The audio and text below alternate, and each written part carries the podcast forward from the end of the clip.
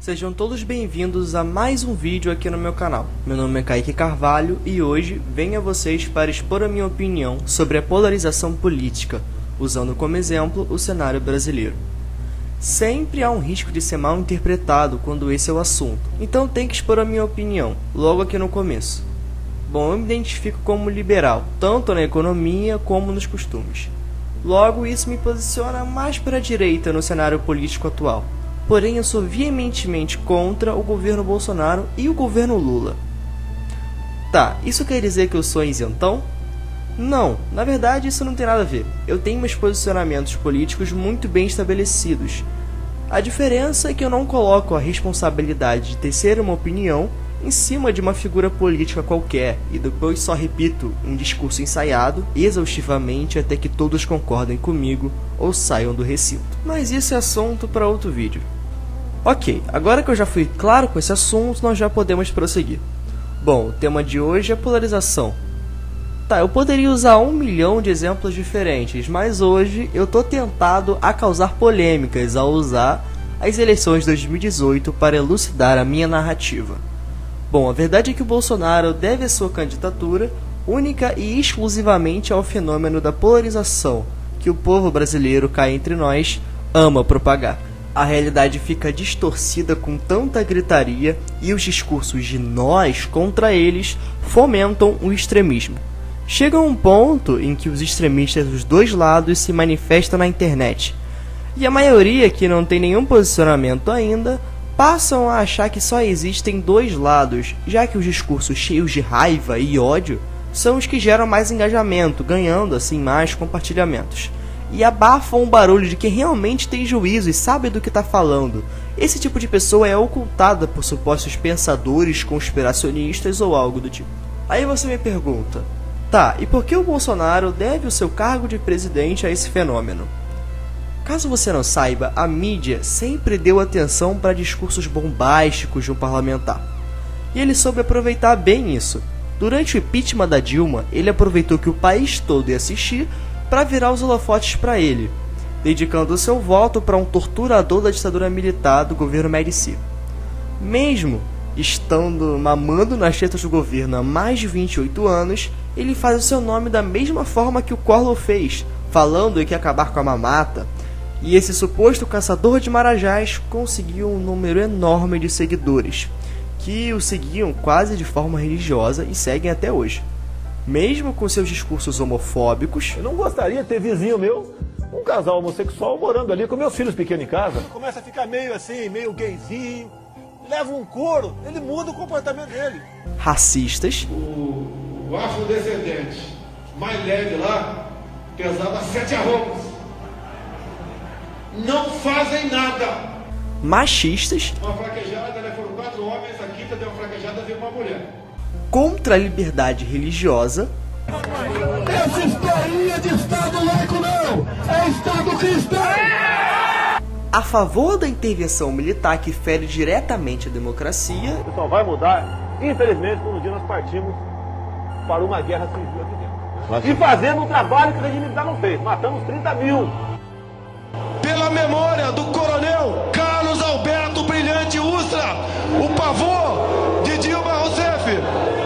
Por aí vai. Tá bom, muitos podem dizer que algumas dessas afirmações foram só piadas ou foram mal interpretadas. Mas existem várias outras afirmações iguaizinhas a essa. Mas mesmo assim, isso não justifica. Uma pessoa que se porta dessa maneira não deveria nem sequer ser ouvida em pleno século XXI. E ele foi apoiado, apesar desse discurso, porque as pessoas achavam que ele era o único jeito de impedir mais quatro anos de PT.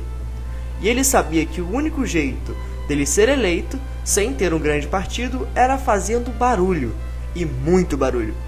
Assim como dois pesquisadores da Universal of Pennsylvania provaram que o que é mais compartilhado na internet é o que causa raiva.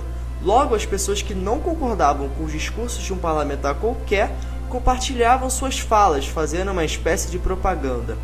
Mesmo que sem querer, quem mais fez isso foram os grandes veículos de imprensa que o presidente tanto ataca. Na verdade, quem fez o nome dele foi justamente quem sentiu raiva e repulsa desses discursos de ódio. Esses discursos que também o apresentavam como Messias. Bom, no segundo turno, quem tinha juízo e não votou no Haddad nem no Bolsonaro no primeiro turno tiveram que escolher entre a guilhotina ou a forca. Felizmente ou infelizmente, jamais vamos saber, o Bolsonaro entrou no poder.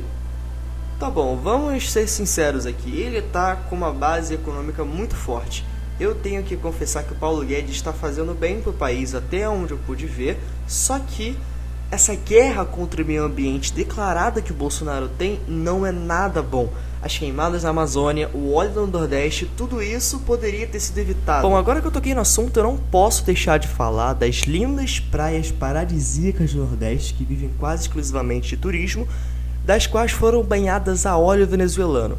Para quem não sabe dessa história, é o seguinte: um navio grego comprou petróleo bruto venezuelano, só que esse navio naufragou. Centenas e centenas de barris de petróleo foram lançados ao mar e carregados pela correnteza até as praias do Nordeste. Para quem não entende a gravidade de petróleo na água, eu vou explicar. É tão ruim quanto que está pior as queimadas da Amazônia para a biodiversidade do nosso país e do nosso litoral.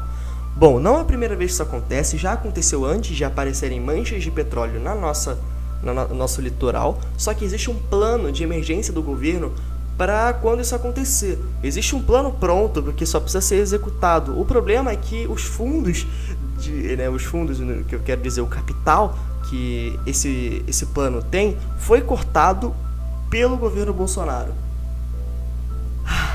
Demorou mais de um mês para que o Bolsonaro tomasse uma atitude, para que o governo se posicionasse para ajudar as praias do Nordeste. Para que para você que não sabe, o petróleo não se mistura com a água, né? O que entre aspas o torna mais fácil de ser retirado.